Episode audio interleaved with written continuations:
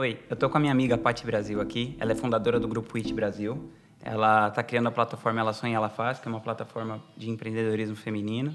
Ela conecta grandes marcas com influenciadores e ela vai contar, falar um pouco sobre empreendedorismo, técnicas, hábitos, rotinas, sobre como ela chegou até onde ela chegou, que foi bem longe.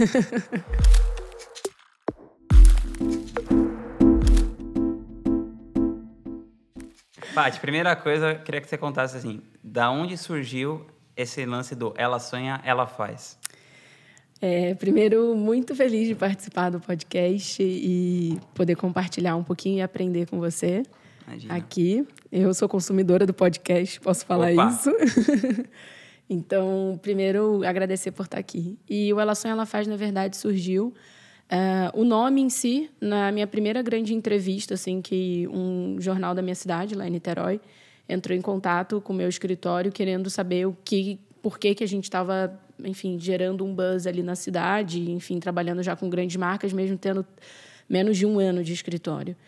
E aí eu falei, olha, infelizmente eu, a minha equipe é super reduzida, eu não tenho como sair. Se você aceitar, pede para a jornalista vir até aqui. Então foi uma jornalista no meu escritório, passou uma tarde enquanto eu trabalhava, ela fazia as perguntas e eu ia né, atendendo o telefone, desligando, oh, isso aí você não bota não, mas aí você me pergunta e eu falo.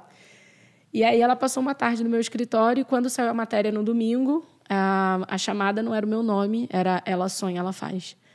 E foi muito bacana porque eu acho que ninguém nunca definiu tão bem, em poucas palavras, é, o que realmente eu sou. Né? Eu, tudo que realmente, se eu, se eu parar, sonhar e, e sentir uma coisa boa, eu vou realizar aquilo fácil. Paty, para o pessoal entender, conta um pouco do seu trabalho na Night Brasil, assim, algum case que você acha muito legal de marca, sei lá, o da L'Oréal. Assim. É. Eu gosto muito de falar do Casa de Verão da Anitta. É, foi um grande desafio. Ah, eu achei muito bacana porque o Ian Borges, que já esteve aqui também no, uhum. no podcast, é, ele falou, enfim, na verdade o Ian foi muito importante na história da IT Brasil, porque quando a gente voltou do Iolo Vegas, que foi a nossa primeira grande websérie internacional, o próprio mercado de publicidade, as marcas já estavam falando, caramba, que, que, que, eles fizeram lá que já tiveram, sei lá, um milhão de visualizações no primeiro episódio, orgânico, o que, que eles fizeram com esses youtubers, o que, que é youtuber, uhum. e tinha ma outras marcas patrocinando, né? Na época a gente tinha Isso Visa. Foi em que ano, mais ou menos? Foi em maio de 2015. Aí tinha a Visa, a, o Hotel Urbano como patrocinador da Cota, entre outras marcas. E quando eu cheguei no Brasil, o Ian, pessoalmente, ligou no meu escritório querendo falar com a dona da empresa.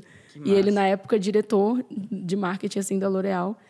E eu primeiro achei que fosse engano, assim. Falei, Nossa, cara, não, o cara ligou no lugar errado. e eu, assim, fiquei meio gaga na hora. E a equipe dele que queria marcar uma reunião comigo para entender como que a gente poderia fazer um trabalho daquele nível, só que para as marcas dentro da L'Oréal. Mas eu nem sabia disso. Foi, eu sou muito grata a ele. Legal. Ele me abriu uma porta muito importante assim para minha empresa. Já falei isso para ele pessoalmente. Que legal. E eu sou muito grata. E aí a gente fez a primeira reunião, a gente entendeu que tinha ali muitas possibilidades e um mercado, uma, uma necessidade dentro da L'Oréal de ter empresas que eram especializadas em atender certas demandas né, do grupo. E no caso da IT Brasil, a nossa especialidade era trabalhar com influenciador digital. Como fazer, por quanto tempo, qual o formato, como contratar, quem era o influenciador mais adequado. Era coisa de uma estratégia criativa. Exato. E, e, enfim, a gente trabalhou com algumas marcas dentro da L'Oréal, mas um case que eu acho bacana respondendo a sua pergunta, é o Casa de Verão da Anitta, que quando a Aniele foi comprada pela L'Oréal, a gente teve a oportunidade de fazer o primeiro grande projeto da Aniele dentro da L'Oréal. E a gente, lembra até hoje, eu cheguei na fábrica, é, na primeira fábrica da Aniele, em Nova Iguaçu, no subúrbio do Rio de Janeiro, e eles marcaram lá, primeiro que eu já acho que era um teste, né? Porque todo mundo quer fazer reunião no prédio da L'Oréal no centro do Rio. Ir para Nova Iguaçu, lá no meio do, né, tipo, da Baixada Fluminense, o pessoal já é que queria muito.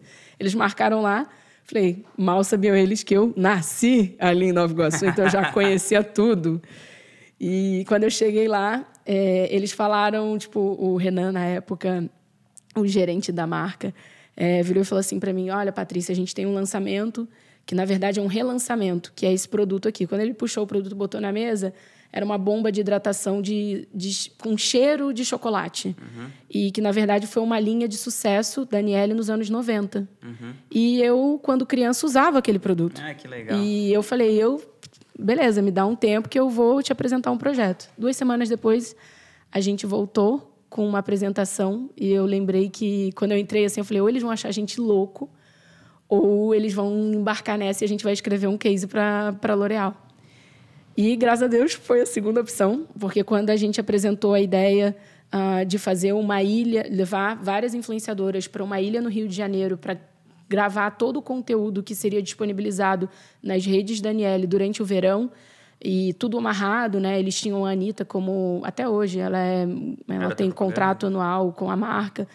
E eles precisavam trazer a Anitta para dentro desse lançamento, porque é, tinha sido um pedido, acho que dela, é, porque ela também usava quando criança esse produto. Que legal. E, e aí, enfim, a gente criou um projeto que basicamente foi uma websérie de, acho que se eu não me engano, sete episódios, gravados durante três dias numa ilha em Angra dos Reis, onde a gente colocou mais de 30 influenciadores para poder gerar conteúdo orgânico, é, interativo, é, de uma maneira muito criativa, para que as pessoas pudessem querer saber sobre aquele produto. E o resultado foi que a gente teve não só o número de visualizações, mas impacto nas redes sociais absurdo. É, já me foi falado dentro da L'Oréal que foi um dos maiores cases digitais da L'Oréal no Brasil. E então isso para mim é uma honra poder ter feito parte disso, poder ter criado, dirigido todo esse projeto. E detalhe, nesse projeto eu apresentei. Meu Deus. a influenciadora que a gente tinha contratado teve um problema, não sei se passou mal, não embarcou. Aí o pessoal suando frio. Caraca, essa estrutura toda pronta, quem é que vai falar? Essa é eu falo. Falei, gente, vocês vão conhecer a melhor apresentadora que vocês poderiam contratar. Eu não ia deixar o, né, a peteca cair ali. E assim foi, ainda apresentei o projeto. Então era corta a câmera, vem aqui, faz isso, faz aquilo. Olá, estamos aqui agora. Então, tipo, o pessoal ficou meio assim, cara, essa Patrícia eu não conhecia. Que legal. E foi muito bacana. Esse é um projeto que eu me orgulho muito de fazer para uma marca que eu sou consumidora desde criança para mim era muito fácil criar projetos para marcas de, de classe C, assim, que falam com um grande público, uhum. porque eu sou consumidora, enfim, desde que nasci, então era mais fácil criar. E você, e da onde que surgiu essa coisa assim de você ter esse olhar visionário, tipo, você perceber que essa coisa dos influenciadores digitais iam ser a próxima onda, porque hoje em dia é uma coisa óbvia assim, né? Todo mundo sabe e tal. Mas em 2012, 2013, ninguém percebia isso. E mais, como que você começou a fazer esse networking com as pessoas? Porque hoje você é uma super referência na área, né? Mas há tempos atrás, eu acho que isso é muito ah. mais dificuldade da galera. Assim, ah, como que eu vou falar com alguém que vai dar um gás aqui no meu negócio? É, então, na verdade, começou quando eu estava fazendo faculdade de publicidade no Rio. Então, eu já estava no meio da faculdade e não me sentia completa com o conteúdo que eu estava aprendendo ali. Uhum. Porque eu, naquela época, com 19, 20, 21 anos, não me sentia impactada por um spot de rádio, por uma propaganda de TV. Aquilo, para mim, já não me decidi, não me ajudaria uhum. a decidir na uma hora, de uma na hora de fazer uma compra. Então, eu já estava inquieta com isso. E, na verdade, eu comecei a empreender por causa dessa inquietação, assim. Eu falava, cara, isso não, não, não dá para ser. Tipo, eu não conseguia ver a minha profissão dali 10 anos. Então, a minha, a, a, minha busca foi justamente isso. Então, inclusive, eu comecei a minha primeira empresa, que foi uma marca de bolsas e acessórios, é, através de um projeto de, de finalização assim de curso que eu fiz no Rio. E nessa época eu já estava olhando, porque existiam os blogs de moda, que foi a primeira curva de influenciador no mundo, foram as blogueiras de moda. Uhum. Né? Quem grande explodiu. Hoje em dia a gente tem tudo muito nichado. Tem os gamers, tem a galera do, do stand-up, é, tem as meninas de beleza. Mas quando começou né, é, esse lance da internet e compartilhar e ter as pessoas que eram reconhecidas por isso, foram as meninas que compartilhavam roupa e look do dia. Ponto. Isso uhum. no Brasil, com certeza. É, e eu já estava observando essas meninas, inclusive eu mandava os produtos da minha empresa na época para elas, e quando elas postavam, eu vendia no e-commerce, tipo, absurdamente, e com investimento de mandar num, num pack do Correios, entendeu? Uhum. E sempre que comecei a criar esse relacionamento com elas. Então eu via que, caramba, se isso está acontecendo numa escala de uma empresa que é desse tamanico, imagina se a gente fizesse uma campanha numa escala nacional, né? Que foi o que aconteceu, por exemplo, depois anos depois com a Aniele. Esse produto ele, ele chegou a, a esgotar em algumas cidades do Brasil, justamente por causa do, do buzz que foi gerado em torno daquele conteúdo que falava do, dos benefícios desse produto, né? Então, assim, eu fiquei imaginando, já imaginava aquilo. Eu falei, caramba, se isso está acontecendo no meu universo, que é micro, você imagina o que, que vai acontecer quando a gente realmente conseguir colocar isso para as grandes empresas. Então, foi aí, né? Tipo, eu já usava as blogueiras de moda para divulgar a minha marca de bolsas. É, e eu sentia que o mercado ele tinha essa necessidade de, caramba, como é que eu faço isso para minha empresa também? E foi aí que eu surgi, uhum. que eu tive a ideia de modelar um negócio para atender essa demanda. Então, mas hoje você já criou um nome, as pessoas confiam em você, né? Você uhum. tem uma confiança no mercado. Mas, por exemplo, é, se você pensa assim, você quer fazer networking com alguém que não é do seu círculo tal, como que você, como que você bola isso? Porque dá, você é mestra nisso, assim, né? eu acho que é um grande gargalo das pessoas que são empreendedoras, assim, né? Eu, eu costumo falar que empreendedor é águia, né? Porque a gente está olhando para o mesmo lugar que toda a massa, mas a gente enxerga coisa que não é todo mundo que vê. E eu costumo falar isso, por exemplo, com contatos. Eu acabei de voltar é, de uma viagem é, para Dubai, onde eu fui literalmente só fazer negócio, porque eu já estou de olho naquele destino.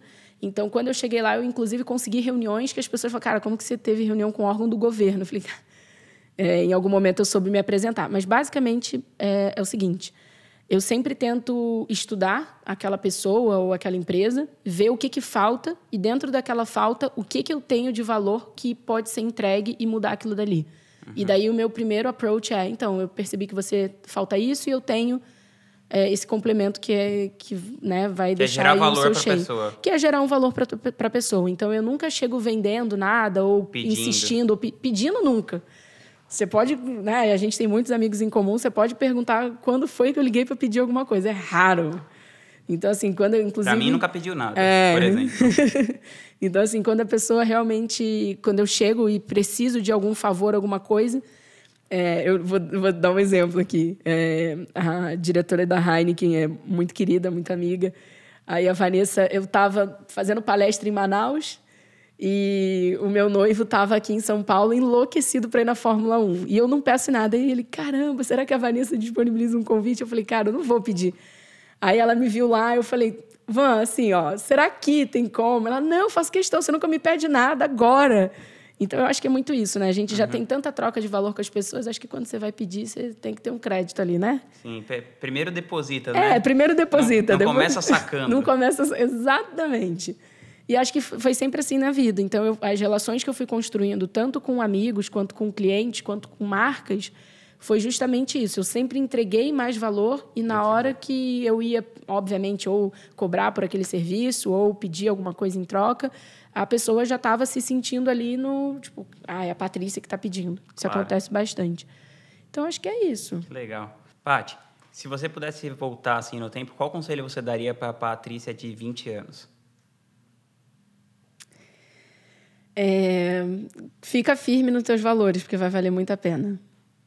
E você acha que teve alguma coisa que você se arrependeu, assim, que você faria muito diferente hoje em dia? Acreditar menos nas pessoas e, e como é que eu vou falar? Botar mais limites, assim. Eu me arrependo de ter deixado... Eu, eu comecei a empreender, tipo, eu tinha 20 anos, então... Uhum. Recém-completos, então, assim...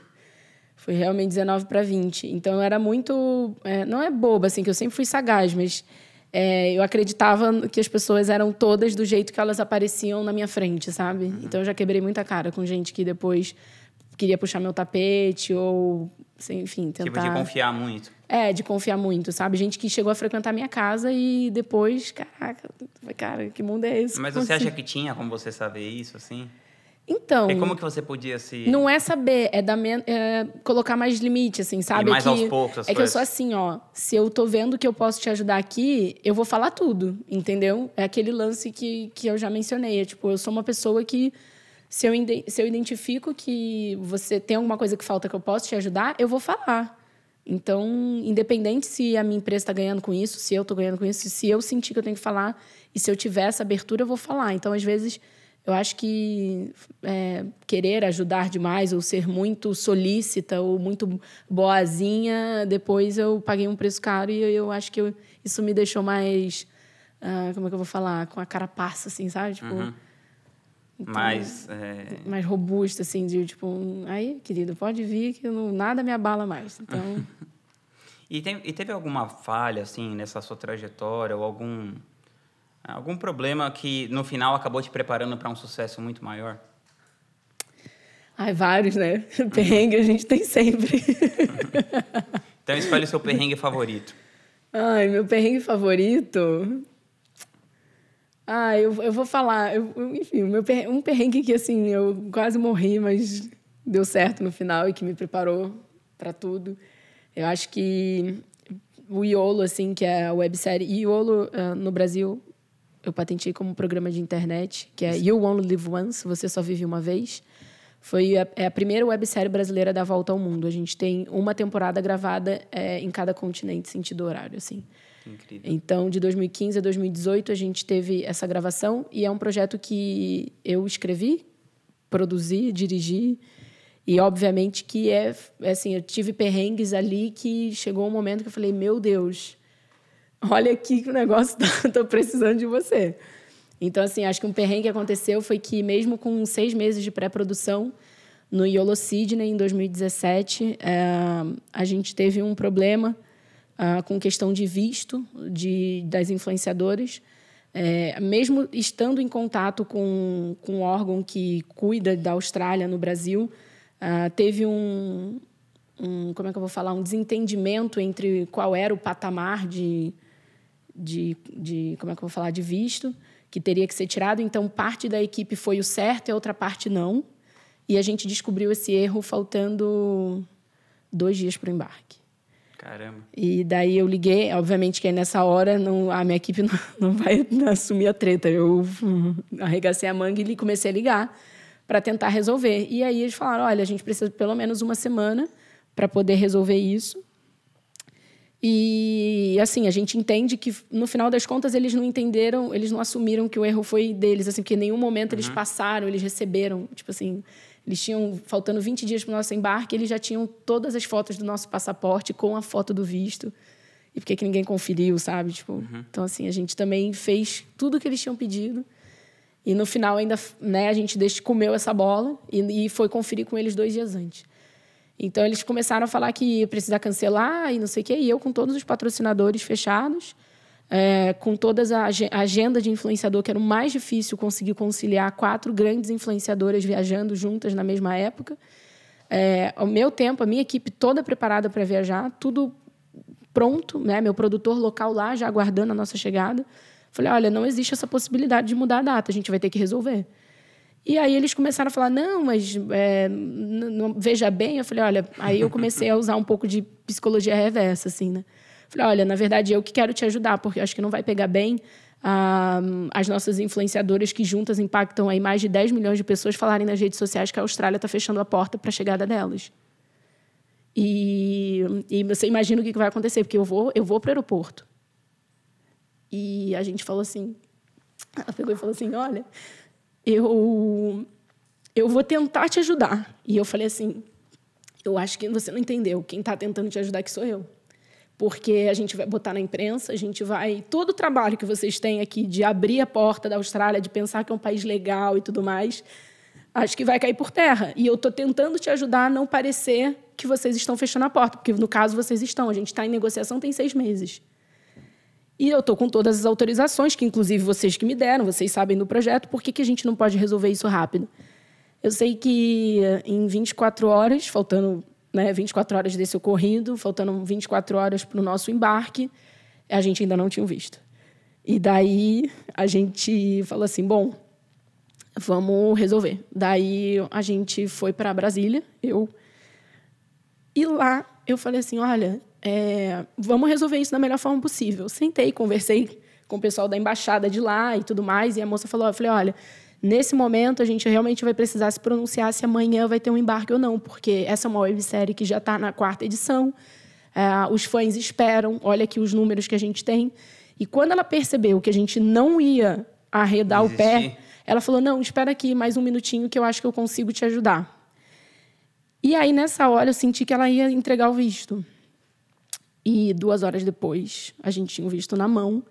E ela falou assim: Olha, ainda bem que você veio aqui, porque eu entendo que todo mundo tem as suas prioridades, mas é raro quando a gente vê uma pessoa que quer ajudar os o nosso lado. E eu acho que se a gente tivesse um problema desse, a nossa agência daqui não teria capacidade para gerir uma crise dessa. Falei: Que bom que a gente resolveu dessa forma. Voei para São Paulo, peguei as influenciadoras, voamos para a Austrália. Mas você, assim, você conseguiu manter a calma nesse processo todo? Não, é, não, tipo assim, você, eu por tipo, dentro queria deu, morrer. você deu uma surtada, assim, Não, tipo, hard. de dar barraco com as pessoas, não. Não, não, mas assim, internamente eu tô falando. Não, eu tava, tipo assim, eu tava, eu fiquei, imagina, eu... Dava nem Entre dormir. esse problema e gravar toda a websérie, eu devo ter dormido uns três, quatro dias. Eu virava no... tipo, super desgastante. E óbvio que nenhum patrocinador sabia disso, né? Claro. Então, eu quando voei para lá e pensei, eu falei, bom, tem que resolver esse problema. E foi assim muito bizarro, porque quando você lida com um órgão de outro país, fazer com que eles entendam, e no final das contas realmente eram números, uhum. né? Tipo, eu falei, olha, tem toda essa audiência aqui que vai saber desse problema, eu não vou esconder, não tenho como esconder, não vou botar panos quentes aqui no seu é, no seu no seu problema, né? Porque foi um problema de comunicação. Eu tô aqui para resolver. Vamos resolver? E que bom que a gente resolveu, porque realmente eu estava, inclusive, dentro do escritório, a gente já estava preparado com todos os fã-clubes das influenciadoras, para os maiores, né? Porque quando a influenciadora uhum. com acima de 3, 4 milhões, a gente já consegue até falar com tipo, o presidente de fã-clube, e eles compram a briga, tipo assim, a gente ia botar no TT do Twitter. Entendi. Entendeu? Então eu já estava pronta também para poder me mexer. Mas é óbvio que eu mostrei isso para ela. Falei, eu não quero que isso aconteça, mas eu também não vou botar panos quentes. E no final mas a gente Mas você até saiu. se emocionou agora, hein? É porque assim, ó, quando a gente fala assim, o que, que te prepara para isso, sabe? Tipo, que, como é que você lida com uma situação dessa? Eu mesmo tendo feito faculdade, você não aprende isso na faculdade, né? Uhum. Você aprende no perrengue. Então, cada dia eu ia me descobrindo assim, eu falava, chegava no escritório, o pessoal, Patrícia, e aí? A equipe toda olhando para mim, vocês estão com a mala pronta, vocês vão embarcar? Eu falei, a gente vai embarcar. Não tinha possibilidade de não embarcar. Então, acho que isso foi um grande diferencial e, e isso, isso é um detalhe do porquê que a gente fez uma série que ninguém no Brasil já tentaram até fazer algo parecido, mas ficaram na primeira temporada, entendeu? Sim. Porque realmente é muito perrengue, é um é um preço caro que você tem que fazer para que realmente você tenha um reconhecimento que a gente tem hoje, assim. Essa que é a diferença de empreender, né? Que a pessoa que empreende faz rolar não desiste, né? Ah, não, não tinha. A maioria das pessoas desiste, né? Não, quando acontece um problema desse. É, Falar, ah, então já era, então já era. Não, é, mim não tem. E eu acho que é aí que vem a grande confiança dos patrocinadores, é, das marcas que confiam na minha empresa ou até em mim, assim. Você vê que hoje com Ela Sonha Ela Faz, que é uma plataforma que a gente está preparando para lançar em 2019. As marcas, elas só de ouvirem falar, elas já estão procurando, querendo saber como que elas podem ter um, um, uma participação nisso, porque sabem que vai ser algo inédito.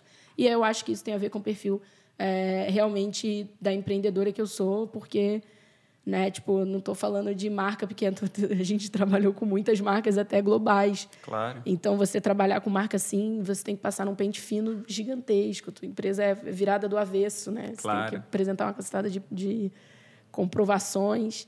Então, para mim é muito orgulhoso assim. Hoje eu vivo no sentido uh, dos, das minhas empresas é a questão de tipo, não foram os meus pais que me colocaram aqui, sabe? Eu uhum. me emociono por isso, porque é, acho que com 29 anos você chegar e poder falar o que você, né? Tipo, cara, eu já gravei no mundo inteiro, já dei a volta ao mundo com 29 anos e não foi a passeio, uhum. né? Então isso, eu, isso eu adoro falar.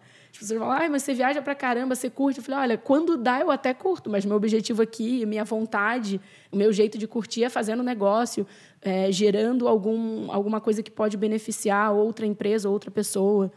Então, acho que isso vai por aí, sabe? Assim, é o que meio que propósito. Sabe? Que legal. Paty, e assim, você, tá, você, você, contou essa história, você falou, pô, nesse período dormi três, quatro noites. Como que você faz para equilibrar, assim, essa coisa de você ser uma grande empreendedora e, sei lá, cuidar da vida pessoal, da saúde, não ir deixando as outras coisas de lado, assim, sabe? Que eu acho que eu vejo que é o que acontece com muita gente, assim.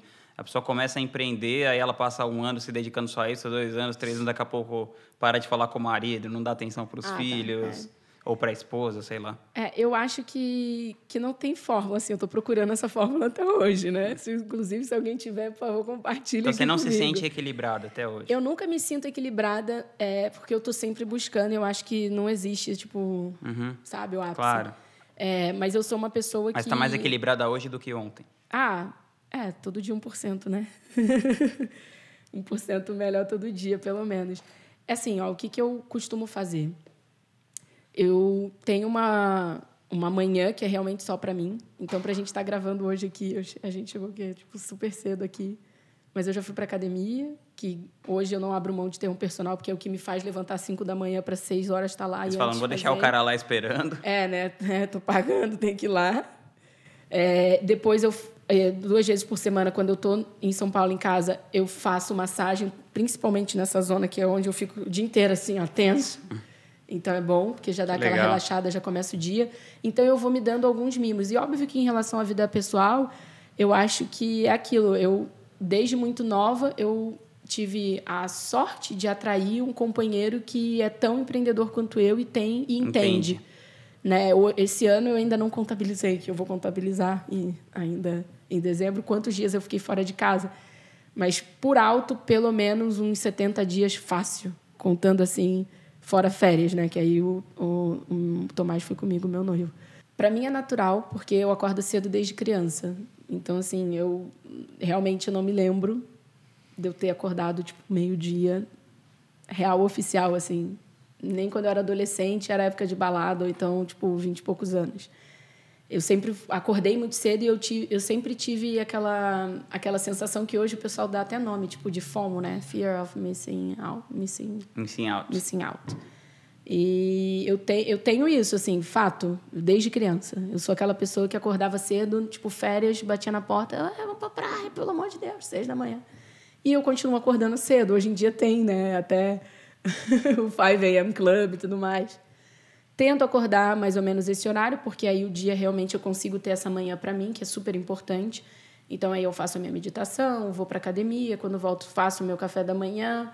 Aí, dependendo se eu tô no, em São Paulo, né, é, em casa, duas vezes por semana eu tenho massagem e aí eu começo o meu dia, vou para o escritório e aí seja o que Deus quiser, porque por mais que esteja planejado, vida de empreendedor sempre tem uma um perrengue para resolver. Então, é, é isso, assim. Eu acho que eu, esse é o que eu tento me equilibrar, sabe? E filtrar muito onde, onde eu vou. Sabe? Pessoas tóxicas e, e, gente que fica reclamando de tudo. Eu, tipo, até se eu entro num Uber e o cara tá reclamando, ai, que trânsito aqui é, eu... Poxa, mas pensa pelo lado bom, eu tento puxar para a vibe melhorar, porque eu acho uhum. que se a gente conseguir manter ali um nível é, de vibração positiva, tudo melhora, não só na minha vida, mas de todo mundo que estiver em volta. Sempre pensei dessa forma. E aí eu tento levar a vida dessa forma. Legal. Paty, teve alguma crença ou algum hábito que você mudou assim nos últimos anos que você acha que fez uma grande diferença na sua qualidade de vida? comer melhor.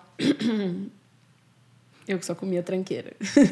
É mesmo? É, então, eu já fiz muita uh, tentativa de muitas tentativas de reeducação alimentar e cada tentativa eu tirei um aprendizado. Então, quando eu era é, adolescente, tipo, eu comecei a comer tipo verdura ou frutas. Tipo, uhum. E depois eu fui trazendo isso para o meu dia a dia. Óbvio, eu sou uma pessoa que eu amo doce, mas tem que ser uma ocasião muito especial, muito incrível para eu poder enfiar o pé na jaca. É, então, assim, é, eu tento me, me, me policiar e ter uma vida mais regrada, porque no final das contas eu sei que eu preciso ter uma saúde de ferro. Eu cheguei, e eu falo isso, né, as pessoas ficaram assustadas. Eu estava em Dubai, eu cheguei 9 horas da noite lá, e 11 horas da noite eu já tinha um jantar de reunião com as empresárias que estavam num evento de lá me aguardando, não sei o quê. Como é que você pega um voo de 15 horas e chega lá e, e com a cara intacta, com a vontade de ir lá fazer reunião, já conhecer todo mundo. Então, acho que a saúde eu prezo por isso, para eu poder estar pronta para momentos assim.